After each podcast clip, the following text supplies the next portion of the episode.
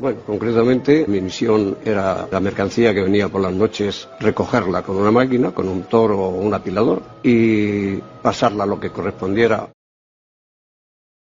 Entonces, bueno, pues eh, yo las noches era mi turno de 10 de la noche a 5 de la mañana.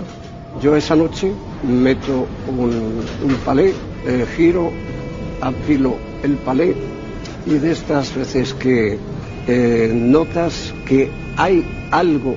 que hay una presencia, que hay algo que te está mirando y al mirar es cuando vi una imagen